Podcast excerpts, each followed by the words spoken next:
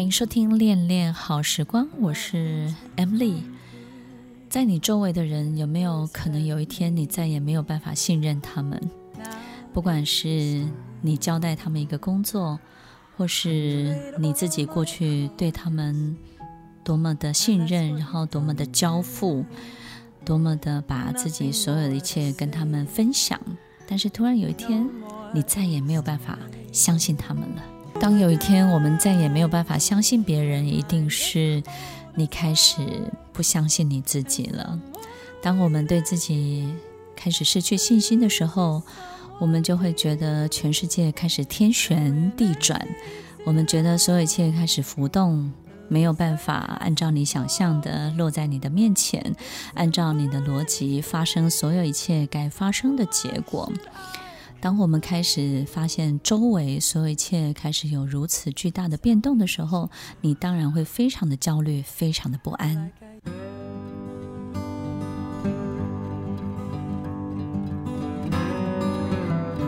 欢迎收听《恋恋好时光》，我是 Emily，在每周六晚间八点到九点，与您在空中共度美好的时光。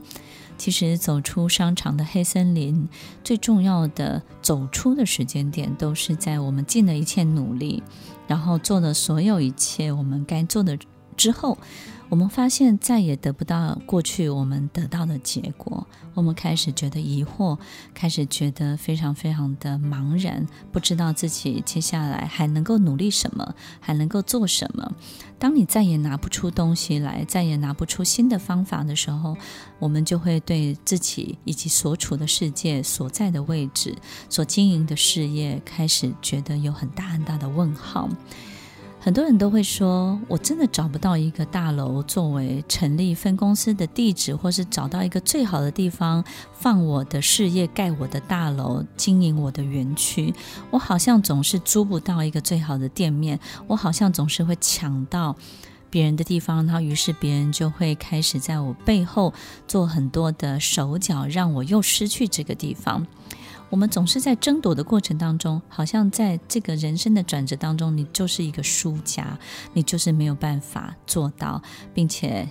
在这个商业的谈判当中拔得头筹。所以，当我们遇到这样的情形的时候，我们要开始去思考一件事情，就是当我们的心智是落在，好比我们要找到一个对的地方，你是落在一个你从未来帮自己找，还是？你是从一个你现在有的实力在帮自己找，就好像我们今天要买一个房子一样。很多人都会问我说：“诶，M 老师买房子呢，是不是我的实力多少我就买到多少？”因为很多的文章都告诉我们不要太高估，对不对呢？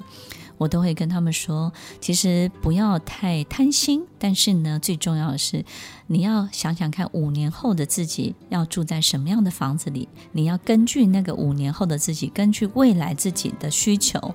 来找现在的房子，否则呢，你即使找到了房子，你找到了对的地方，你住进去也会不快乐的。为什么呢？因为你的事业在涨，你的人生在涨，而你现在找的所有一切的容器是容纳你过去的自己，所以这个容纳过去的自己，肯定它。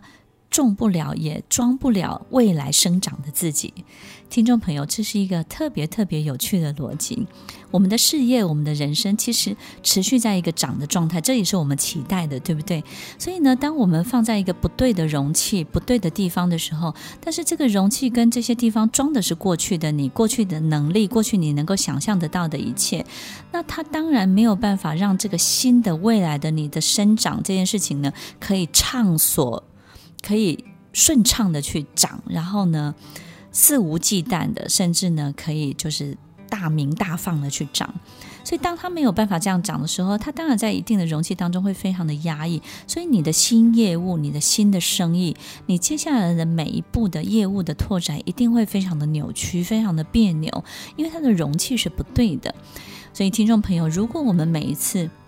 每一年，不管你在 kick off 的 meeting，或者是说在很多的业务的上面的规划当中，我们要很清楚的知道，接下来我们的期待都是一个极度高度生长的状态。这种极度高度生长的状态，这个容器本身就很重要，不只是办公室的位置、店面的位置，甚至是你的硬体设备，所有一切该需要的。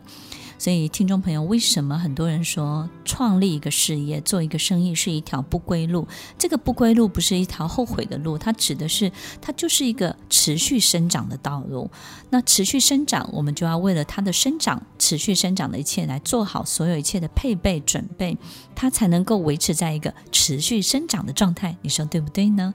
所以，当我们遇到这些问题，也许可以从一个不同的心智去想跟去思考，可能我们遇到的状况要如何的解套。所以，当你过去你运用到的很奏效的、很有用的这些市场策略，如今再也行不通的时候，我们要去想一想，就是我们对于现在的公司、对于现在的环境，你经营的一切，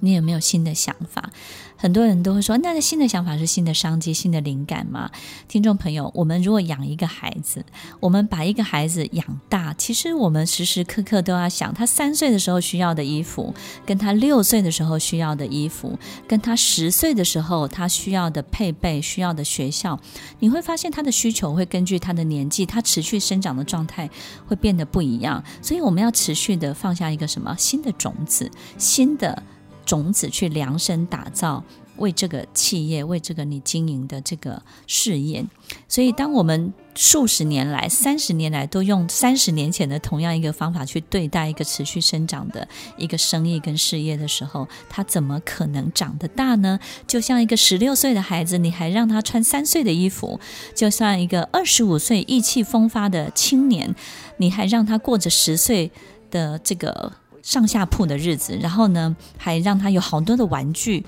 听众朋友，如果我们的事业是一个花园，是一个正在长的生物。在他每一个阶段，他都会需要不同的东西。听众朋友，如果你就像一个养孩子一样在养你的事业，你就会知道他真的需要什么了。如果我们诚实的去面对事业，就是一个生长的大树，持续生长的一个生物，我们就会发现，在生长的每一个阶段当中，必须要给他不同的东西，不同的配备。但我们也因为我们的事业的生长，我们自己的人生也会呈现很多很多不一样的变化。听众朋友，这个事业带给你的绝对不是只有财务的收入，它会带给你更多更多人生的启发。听完今天的节目后，大家可以在 YouTube、FB 搜寻 Emily 老师，就可以找到更多与 Emily 老师相关的讯息。在各大 Podcast 的平台，Apple Podcast、KKBox、Google Podcast、SoundOn、Spotify、Castbox，搜寻 Emily 老师都可以找到节目哦。欢迎大家分享，也期待收到您的留言和提问。我们下次见，拜拜。